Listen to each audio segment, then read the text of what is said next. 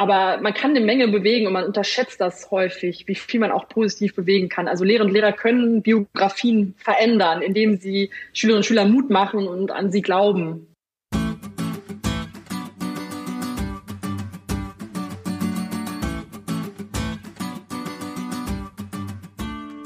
Willkommen bei der Marktplatzplauderei, dem Podcast von Lehrermarktplatz. Hier sprechen wir mit spannenden Lehrerinnen und Lehrern, mit Meinungsmachern aus der Bildungsbranche über ihre Herzensthemen. Unsere Gäste verraten ihre besonderen Tipps, Tools und Best Practices. Und das Beste daran, ihr könnt jede Menge für euch mitnehmen. Ich bin Judith und freue mich sehr, Host dieses Podcasts zu sein.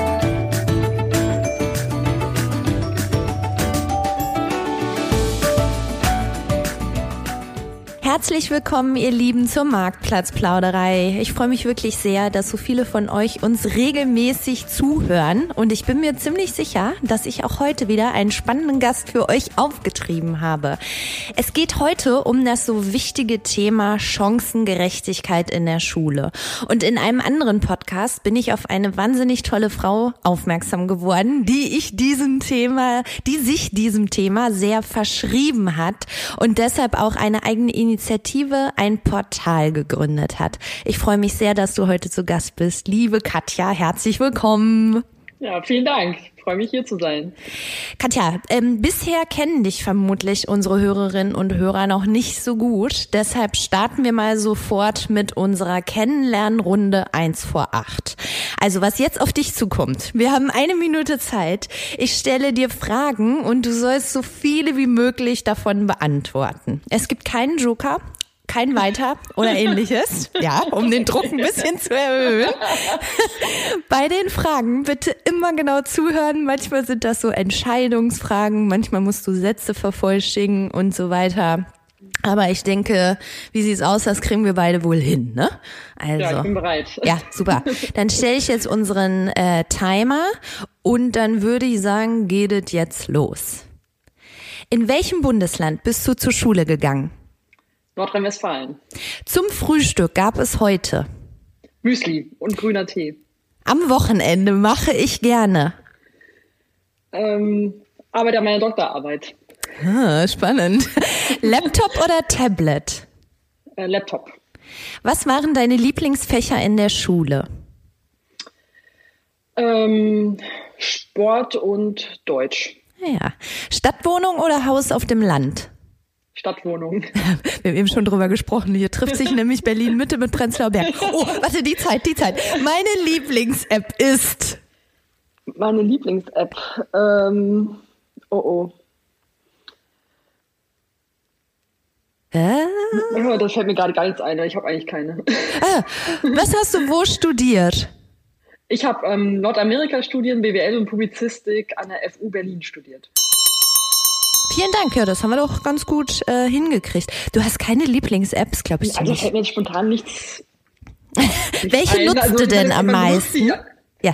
Da müsste ich jetzt mal überlegen, ja, wahrscheinlich WhatsApp oder so. Äh, ja, ja, ja, ja, total. Aber ansonsten, äh, oder mein E-Mail-Programm oder so, aber ansonsten, ähm, ich bin jetzt nicht so die, die jetzt so Entertainment macht auf Apps oder so. Ah, ja. Also. Ja, wir haben manche. Die, gerade die Corona-App. Ja, ja, ja. Okay, wem sagst du das? Genau. Katja, äh, du warst, wie ich übrigens auch, die erste in der Familie, die studiert hat. War das ein Thema bei euch? Ja, also für mich war das auf jeden Fall ein großes Thema und daraus ist ja auch meine Initiative Arbeiterkind.de entstanden, eben aus meiner eigenen Erfahrung heraus. Also mein Bruder und ich, wir sind die Ersten, die studiert haben und ich bin die Erste, die einen Hochschulabschluss erreicht hat. Und ähm, ja, für mich war das von Anfang an ein großes Thema. Okay. Ähm, wie, wie ist es dann dazu gekommen, dass du selber gesagt hast, du sagst, es war ein großes Thema für dich, dass du dann sagst, ah Mensch, das ist auch ein Thema, was mich so sehr begleitet, dass ich daraus auch irgendetwas machen möchte? Das hat sich über mehrere Jahre so entwickelt und ich habe natürlich dann auch in der Uni viel darüber gesprochen mit meinen Freunden und die haben dann auch häufig gesagt, ja, das geht mir auch so, ich bin auch die Erste oder der Erste Ähm, und dann habe ich irgendwann angefangen, meine Erfahrungen weiterzugeben und Leuten Tipps zu geben. Also ich war zum Beispiel auch in den USA und hatte dort ein DAD-Stipendium. Mhm. Es war ein Traum. Ich hätte nie gedacht, dass ich das schaffe. Und es war auch schwer, dahin mhm. zu kommen für mich. Also das alles alleine zu machen, diesen Bewerbungsprozess. Und danach habe ich anderen geholfen und die haben dann auch ein Stipendium bekommen. Und dann habe ich auch an der Uni unterrichtet, da habe ich Bachelorstudierende unterrichtet im wissenschaftlichen Arbeiten und habe denen geholfen und habe ich einfach das Gefühl, ich kann anderen helfen mit meinen Erfahrungen, indem ich denen Tipps gebe. Und äh, so ist das dann entstanden. Und dann, aber hat es lange gedauert, bis ich das dann wirklich umgesetzt habe. Und dann habe ich irgendwann an einem Wettbewerb teilgenommen, der hieß Start Social. Mhm. Und ähm, da habe ich dann einfach mal die Chance genutzt, meine Idee einzureichen. Hätte aber nie gedacht, dass da was raus wird. Und ja. dann ist da doch was raus geworden und es war ein riesen Überraschungserfolg. Also wir waren dann ganz schnell in den Medien, in, überregional, im Deutschlandfunk, in der Süddeutschen, in der FAZ, in, in der Taz. Also, und dann haben sich ganz viele Mel Menschen gemeldet, die gesagt haben, ich bin auch die oder der Erste, ich weiß genau, wovon du sprichst, ich möchte mitmachen und möchte das auch unterstützen. Ah ja, okay. Und dann hast du aus dem Nichts heraus gegründet. Also Genau, am Anfang war das alles ehrenamtlich, ist natürlich langsam auch gewachsen. Ähm, wir haben angefangen mit der Internetseite eigentlich nur. Mhm. Und dann haben wir überlegt, ja, aber eine Internetseite alleine bringt ja nicht so viel. Man muss ja gucken, wie können wir jetzt diese Zielgruppe erreichen, also insbesondere auch Schülerinnen und Schüler, Studierende. Und dann haben wir überlegt, wir müssen eigentlich in die Schule gehen. Mhm. Und dann haben wir angefangen, in die Schule zu gehen. Und dann war eben dieser Überraschungserfolg da, dass ganz viele Leute gesagt haben, ja, da bin ich jetzt in einer ganz anderen Stadt als ihr, aber ich mache jetzt mal mit. Dann mache ich das doch einfach auch und gehe auch mal in die Schule. Und dann hat sich das so entwickelt. Und mhm. ähm, Mittlerweile ist es eben ja schon lange Jahre hauptamtlich. Wir haben äh, hauptamtliche Mitarbeiterinnen und wir haben 80 lokale Arbeiterkindgruppen in ganz Deutschland mit Ehrenamtlichen, wow. die größtenteils selber die ersten aus ihrer Familie sind, die studieren oder studiert haben. Also es geht von Studierenden bis ins Rentenalter und die sich vor Ort engagieren. Ah ja, okay. Sag mal, was ist denn eigentlich so dieses Thema, wenn wir jetzt sagen, das ist, das ist so komisch, dass man als Erste aus der Familie studiert oder so? Also wie reagieren Eltern? Also ich weiß es aus meiner eigenen Erfahrung, wie die reagiert, aber äh, reagieren, aber erzähl du mal. Ja, das ist natürlich unterschiedlich, die reagieren auch nicht mal gleich. Mhm. Ähm, aber es ist natürlich so, man muss erstmal auf die Idee kommen, dass man studieren kann, mhm. wenn das aus der Familie noch niemand gemacht hat. Weil es ist natürlich typisch, ne? man macht das, was die Eltern gemacht haben. Und wenn man Eltern hat, die studiert haben, dann geht man häufig auch studieren. Man macht das eben auch. Und wenn man aber einen anderen Weg einschlagen will, ist es eben schwieriger, weil man niemanden hat, den man fragen kann. Man hat keine Vorbilder man hat keine Informationen, man muss es auch erstmal trauen. Und äh, im Umfeld kann es halt unterschiedlich sein. Also es gibt Eltern, die sagen dann, hm, also Studium ist uns irgendwie nicht so geheuer und Finanzierung und willst du nicht doch lieber erstmal eine Ausbildung machen und empfinden das eben als äh, sicherer. Ähm, dann gibt es auch Eltern, die sagen, ja, also wir finden das gut, dass du das machst, aber wir wissen einfach nicht, wie wir dir helfen können und wir haben auch Angst mit der Finanzierung. Also Finanzierung ist ein ganz großes Thema, ne? dass ja. man wenn man eine Berufsausbildung macht, sofort Geld verdient. Und äh, wenn man studiert, muss man erstmal investieren. Und da kommen Kosten auf einen zu. Und äh, das macht vielen Angst. Ja, absolut. Was ist denn jetzt genau das Ziel von Arbeiterkind? Also wir möchten Schülerinnen und Schüler ermutigen, als Erste aus ihrer Familie zu studieren, wenn sie das eben machen wollen und äh, sich da auch nicht aufhalten zu lassen und begleiten sie auf ihrem Weg. Und wir begleiten sie aber auch weiter durch Studium und mittlerweile ähm, sogar bis in den Berufseinstieg und wir haben auch Doktorandinnengruppen. Also das geht jetzt immer weiter. Wir fangen an in der Schule und dann begleiten wir sie durchs Studium. Ja, cool. Ich habe auch noch mal im Vorfeld des Podcasts so eine Zahl rausgesucht und da war ich selber auch noch überrascht. Ich glaube, die ist aus diesem Jahr sogar. Also von 100 Akademikerkindern nehmen 74 ein Studium auf, aber nur 21 Kinder von 100 Nicht-Akademikerfamilien, obwohl sie auch eine Hochschulreife haben. Ne? Also die, die Zahl hat mich sehr überrascht, dass das so hoch ist. Genau, also es, es, passt nicht so ganz. Also es, nicht, es haben nicht 100 eine Hochschulreife, sondern von 100 äh, Nicht-Akademiker-Kindern ne, studieren 21. Ja. Ähm, ähm, Hochschulreife haben meistens so dann 50 Prozent. Ja, genau. Ähm, mhm. Genau. Ja, und die Zahl ist schon ein bisschen älter. Das ist einfach auch ein, eine Studie, die immer wieder durchgeführt wird. Ähm, und da hat sich leider in den letzten Jahren nicht so viel verändert. Ja, das ja. ist so. Und da sieht man eben, man macht das, was die Eltern gemacht haben. Wenn die Eltern studiert haben, geht man auch studieren. Ja, Interessant. Ähm, wie sieht denn jetzt euer Angebot für Schulen aus? Also geht ihr mit Arbeiterkind in Schulen und beratet dort direkt Schülerinnen und Schüler? Wie läuft dieser Prozess? Genau, also wir haben viele Angebote, aber wir gehen vor allem eben in die Schulen, aktuell auch gerne online natürlich, haben Online-Formate entwickelt. Ähm, unsere Ehrenamtlichen gehen in die Schule, erzählen ihre eigene Bildungsgeschichte mhm. und sind dadurch Vorbilder. Es gibt ja auch Leute, die haben eine Ausbildung gemacht und erzählen das dann auch. Ähm, und ähm, geben eben Informationen weiter, die wir gerne früher gehabt hätten. Also, ne, warum lohnt es sich zu studieren? Was kann man alles studieren? Und insbesondere auch, wie kann man das finanzieren? Mhm.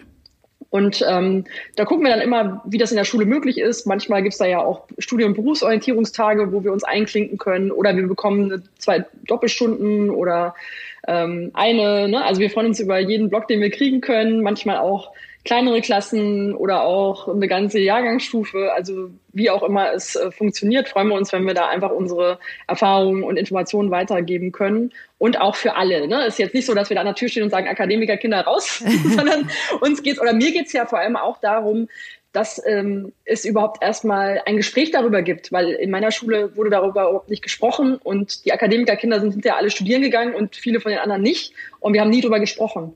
Und ich finde, dass darüber ein Austausch stattfindet. Und äh, es wissen natürlich auch nicht alle Akademikerkinder immer alles und sind vielleicht auch dankbar für die aktuellen Informationen.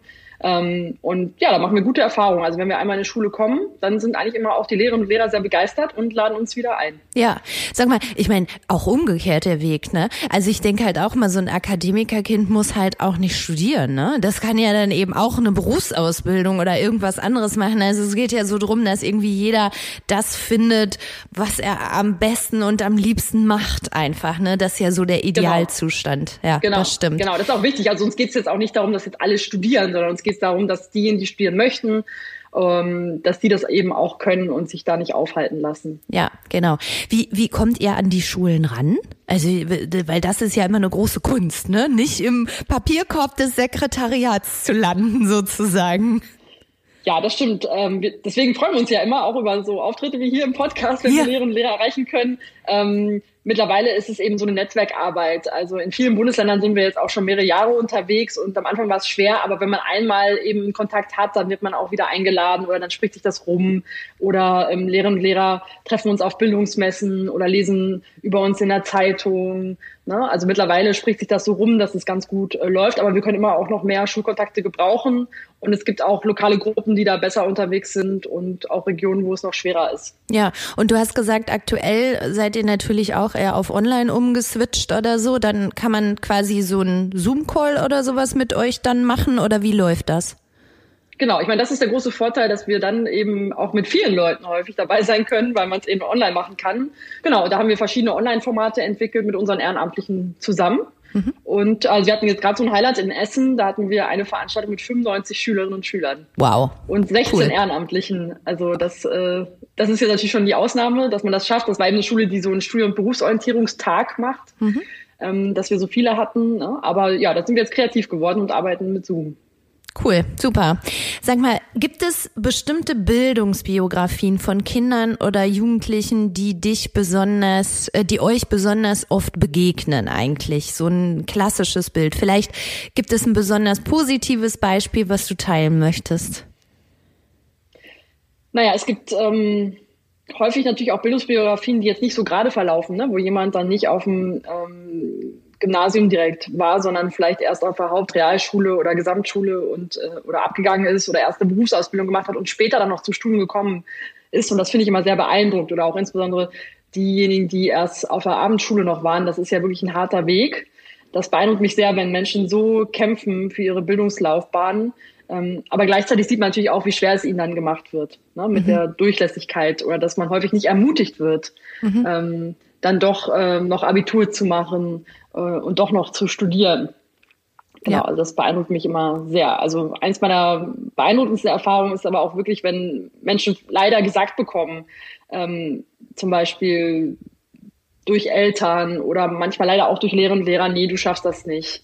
Ne, du machst kein Abi, das wirst du nie schaffen. Und wenn die es dann doch schaffen und es dann doch so einen Ehrgeiz entwickeln und sagen, euch zeige ich das jetzt. Ja, wunderbar. dass ich das schaffen ja. kann. Ne? Genau. Ja, genau. Ich habe auch bei euch gesehen, ihr habt auch wirklich viele hört sich jetzt bescheuert an, aber junge Leute, die quasi auch gerade erst diesen Weg so hinter sich haben, die dann auch selber schon zu den Schülern gehen. Das finde ich einen hervorragenden Ansatz, weil die dann ja einfach auch noch mal ein bisschen näher an den Schülern drin sind und sagen, ja gut, vor fünf, sechs, sieben Jahren habe ich mir die gleiche Frage gestellt und guck mal, wo ich jetzt stehe, so ungefähr, ne? Genau, das geht um Vorbilder und wir haben eben viele, die gerade auch aktuell noch studieren und dann in die Schulen gehen und äh, Mut machen und das ist natürlich super, ne? Also die können auch direkt dann aus der Uni berichten. Ja, cool. Ähm, wo siehst du denn gesellschaftlich das größte Problem, was so diese Chancengerechtigkeit erschwert in unserem Bildungssystem?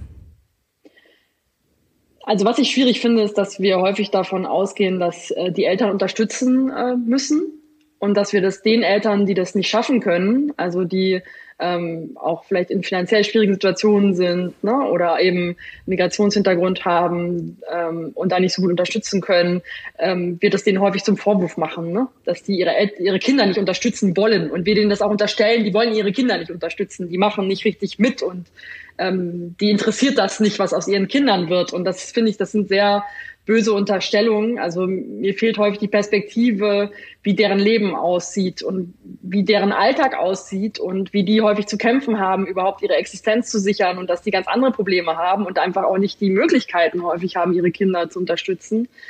Ähm, und da würde ich mich freuen, wenn da sich mal die Perspektive ändert und mhm. da nochmal ein Blick geworfen wird auf diese Lebensrealität und auch, wo es da fehlt an Geld, ich meine, viele Lehrer und Lehrer, die damit zu tun haben, ne, die merken das ja im Alltag, auch wo es jetzt gefehlt hat in der Corona-Zeit. Ne, die hatten dann eben keine Computer, die hatten vielleicht kein Internet, die hatten keinen Drucker. Ähm, das sind kleine Probleme, denkt man, aber das sind ganz große Probleme, wenn man das zu Hause nicht hat und wenn man das Geld nicht hat. Ich kenne auch Lehrerinnen und Lehrer, die haben dann selber angefangen, Geld zu sammeln und Computer zu sammeln, ne, weil das eben äh, sonst nicht geht. Und ich glaube, da müssen wir noch mal mehr hingucken. Was fehlt denn da eigentlich? Was muss eigentlich der Staat auch kompensieren? Ja. Und wo, wo müssten wir noch viel mehr kompensieren und einfach die Kinder auch ausstatten mit Dingen oder auch vielleicht mit, mit Nachhilfe und mit weiterer Unterstützung oder auch mit äh, den äh, Fahrten, die gemacht werden, ne? diese Schulfahrten, gerade natürlich nicht, aber ansonsten wurden die ja auch immer spektakulärer, teilweise ins Ausland. Das kann sich eben auch nicht jeder leisten. Ne? Also Geld spielt da schon auch eine große Rolle und eben auch ideelle Unterstützung, die von außen kommen muss. Aber das können die Lehrerinnen und Lehrer auch nicht alleine leisten. Ne? Also ich glaube, da ist einfach die Ausstattung auch in den Schulen, die Besetzung im Kollegium zu dünn. Also da müsste es einfach noch mehr Unterstützung geben. Ja, das finde ich ein super Thema. Also einfach auch mal frei von Vorurteilen äh, genauer hinzuschauen, ähm, wo denn das Problem ist, weil oft, oft wird das so abgetan, so nach dem Motto, na, die interessieren sich dann auch nicht, äh, kommen dann auch nicht zum Elternabend oder weiß ich nicht was. Aber wenn du vielleicht eine Familie bist, die irgendwie auch fünf Kinder hat oder sowas, dann kannst du auch nicht zu jedem Elternabend jedes Kindes, ist so ein Klassiker, einfach dann da antanzen oder so. Mit solchen Sachen fängt das dann einfach schon an. Ne? Also ich glaube auch da. Äh, äh, finde ich den Tipp total gut, einfach mal ein bisschen genauer hinzuschauen. So, wenn ich als Schule jetzt Interesse habe, was muss ich tun? Also wie komme ich sozusagen an Arbeiterkind ran? Genau, also wir haben eine Internetseite, die heißt www.arbeiterkind.de und da findet man auf der Startseite, wenn man runterscrollt, auch eine Deutschlandkarte und da findet man alle lokalen Gruppen. Also man kann die lokalen Gruppen anschreiben. In der Regel ähm, heißen die dann auch mit E-Mail-Adresse ne, stadt.arbeiterkind.de, also Hamburg, Berlin, Frankfurt, München äh, oder auch kleinere Städte arbeiterkind.de und wir haben auf unserer Teamseite, auf unserer Kontaktseite auch die Ansprechpartnerinnen, die Hauptamtlichen äh, zu den verschiedenen Bundesländern. Mhm die kann man einfach kontaktieren und dann freuen wir uns, wenn wir in die Schule eingeladen werden. Ja, super. Das hoffe ich, äh, dass das jetzt äh, passiert auf jeden Fall. Ähm, kann ich aber auch so als einzelne Lehrerin oder Lehrerarbeiterkind irgendwie unterstützen? Ja, also man kann immer ähm, natürlich Werbung machen bei den äh, Schülerinnen und Schülern, uns auch selber einzeln einladen, natürlich nur für die einzelne Klasse. Und man kann sich natürlich auch bei uns engagieren, ne? wenn man die Zeit noch hat, sich ehrenamtlich zu engagieren oder wenn man Ideen hat, ähm, ne, wie man sich bei uns noch äh, einbringen kann. Also wir freuen uns über jegliche Unterstützung. Also ähm, und gerade ja, von Lehrern und Lehrern freuen wir uns natürlich auch, wenn das dann im Netzwerk verbreitet wird. Ne? Also wenn man dann vielleicht Kolleginnen und Kollegen Bescheid sagt, wenn man eine gute Erfahrung gemacht hat. Ja, auf jeden Fall. Das äh verteilt sich dann immer ganz gut, da hast du recht, ja. Hast du zum Ende hin noch ein, äh, vielleicht ein paar Tipps für LehrerInnen, wie sie selbst in der Schule und im Unterricht auf so Chancengleichheit achten können? Also ich vermute mal, die, die jetzt zuhören, das sind ja häufig dann auch schon die ganz Engagierten, ja. die schon eine Menge machen. Ich glaube, was vielleicht nochmal hilft, ähm, ist nochmal zu überlegen, wie das eigentlich bei einem selber war in der Schulzeit. Ne? Kann man sich selber noch erinnern? Kannst du dich noch erinnern an äh, Dinge, die Lehrerinnen und Lehrer zu dir gesagt haben? Ja, also positive ein negative. Schon, ja. Genau, und ich glaube, das, ähm, ich habe häufiger das Gefühl, wenn man äh, selber als Lehrerin und Lehrer tätig ist, dann denkt man so, oh Mann, ich habe nicht das Gefühl, dass die hier zuhören oder ich habe nicht das Gefühl, dass hier irgendwas hängen bleibt von dem, was ich hier sage, was ich auch gut verstehen kann. Und ich glaube, das unterschätzt man häufig. Also ich kann noch sehr, sehr viele Dinge sagen, die Lehrerinnen zu mir gesagt haben. Häufig leider die negativen. Hm. Ähm, ne, dass jemand auch zu mir gesagt hat, du wirst das nie richtig können, du wirst nie richtig Englisch können. Ähm, leider ist das so, ne? Das ist, das ist menschlich, dass man, dass einem Sachen vielleicht mal rausrutschen dass man unter Stress ist, aber da nochmal ein Bewusstsein zu entwickeln, dass die Kinder das sehr genau hören, was man sagt und über Jahre behalten. Und dass man, äh, ne, und das auch im Positiven, wenn man positive Dinge sagt, dass das eine Menge bewegen kann. Ja, ich muss dir aus meiner eigenen Erfahrung als Lehrerin sagen, das ist auch wirklich eine große Kunst der LehrerInnen, weil es ist ja so, du äh, bist da auch selber Mensch und triffst eine Gruppe von andre, auf andere Menschen und du hast ja immer Sympathien, ne? Also das, und das ist so schwierig, das auch in deiner Rolle als Lehrerin einfach auszublenden und zu sagen, ja, dann habe ich vielleicht zu dem und dem besseren Draht als zu dem und dem, aber im Prinzip ähm, muss ich da trotzdem ne, dafür sorgen, dass alle hier den gleichen Stand irgendwie haben. Ne? Also bei mir zumindest, in dem, was ich mit denen mache. Ja, das ist echt nicht ja, so einfach. Ja, kann ich super verstehen. Das geht mir ja auch so, ne? Es geht mir auch, wenn ich mit Menschen zu tun habe, oder ich habe ja auch Mitarbeiterinnen und Mitarbeiter und da rutscht mir auch mal was raus, wo ich denke hinterher, oh Mann, hätte ich das mal lieber nicht gesagt oder hätte ich das mal anders formuliert. Ich glaube, man kann sich auch nur bemühen, ne? Man kann nur sein Bestes geben, aber es hilft manchmal so ein Bewusstsein, glaube ich, zu haben, ne? nochmal zu, nachzudenken, was habe ich denn selber aus meiner Schulzeit noch behalten?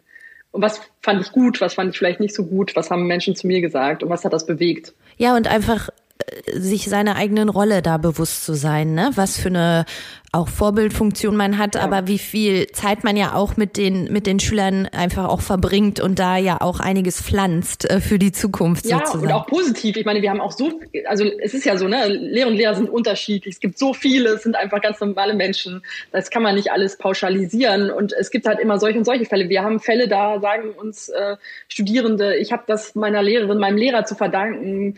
Ähm, der oder die hat mir so viel Mut gemacht, dass ich das schaffen kann und ohne die hätte ich das niemals geschafft. Und auf der anderen Seite haben wir aber auch Fälle, wo ne, wir hören, oh, da hat mich aber jemand aufgehalten, hat gesagt, du schaffst das nie, du wirst nie studieren, du kannst froh sein, wenn du eine Ausbildung schaffst und so. Und es hat nicht gestimmt, ist auch schwer, überhaupt ähm, sowas zu prognostizieren. Ähm, aber man kann eine Menge bewegen und man unterschätzt das häufig, wie viel man auch positiv bewegen kann. Also Lehrer und Lehrer können Biografien verändern, indem sie Schülerinnen und Schüler Mut machen und an sie glauben. Ja, das ist doch mal ein gutes Wort. Also, genau. Katja, wir haben zum Ende hin immer unsere Rubrik, die sogenannte Wünschebox. Wenn du einen einzigen Wunsch ans Bildungsministerium richten könntest, welcher wäre das? Ja, ich habe, wir werden ja auch vom Bundesbildungsministerium gefördert. Ah, interessant. und äh, bin ich natürlich sehr dankbar und wir haben natürlich auch einen sehr, sehr guten Kontakt. Also das Gute ist, dass ich ja meine Anregungen da auch immer weitergeben kann, aber auch weiß, wie komplex das Ganze ist mit der Bildungspolitik. Ähm, aber was mir wichtig wäre, wäre wirklich nochmal genauer hinzugucken auf die sozusagen Bildungsbiografien von Kindern, die aus ärmeren Familien kommen. Und äh, da erleben wir einfach, dass es da sehr viele auch rechtliche Hürden gibt, ne? zum Beispiel in Familien, die Hartz IV beziehen äh, und auch später im Studium, dass man da so mit reingezogen wird in dieses Hartz-IV-Konstrukt und es super schwer ist, da wieder rauszukommen. Also ich würde da gerne nochmal genauer hingucken, auch in die Bildungsbiografie von Kindern und wo die Hürden sind, häufig auch finanzieller Art, aber auch genereller Art und wie wir diese Hürden abbauen können. Und insbesondere das BAföG, da würde ich gerne nochmal ganz von vorne anfangen und das nochmal ganz neu aufsetzen äh, und gucken, wie müsste eigentlich BAföG im 21. Jahrhundert aussehen und nicht eine Version von den 70er Jahren immer wieder flicken. Ist das immer noch so? Also ich habe auch BAföG bekommen, du auch wahrscheinlich, ne? Ich habe keinen BAföG bekommen. Ah, okay. Aber, aber, wir machen da natürlich sehr viel Erfahrung damit. Okay, ja, das kann ich mir vorstellen. Und ähm, haben eben eher das Gefühl, dass das immer wieder, also dass das eigentlich nicht mehr zeitgemäß ist, wie das jetzt funktioniert. Mhm. Und dass das eben eine Version ist von 70er Jahren, die dann immer wieder geflickt wird und angebaut wird, um das irgendwie zu kompensieren, dass es das eigentlich nicht mehr richtig passt. Und ich finde, da müssen wir eigentlich nochmal einen ganz neuen Aufschlag machen. Cool.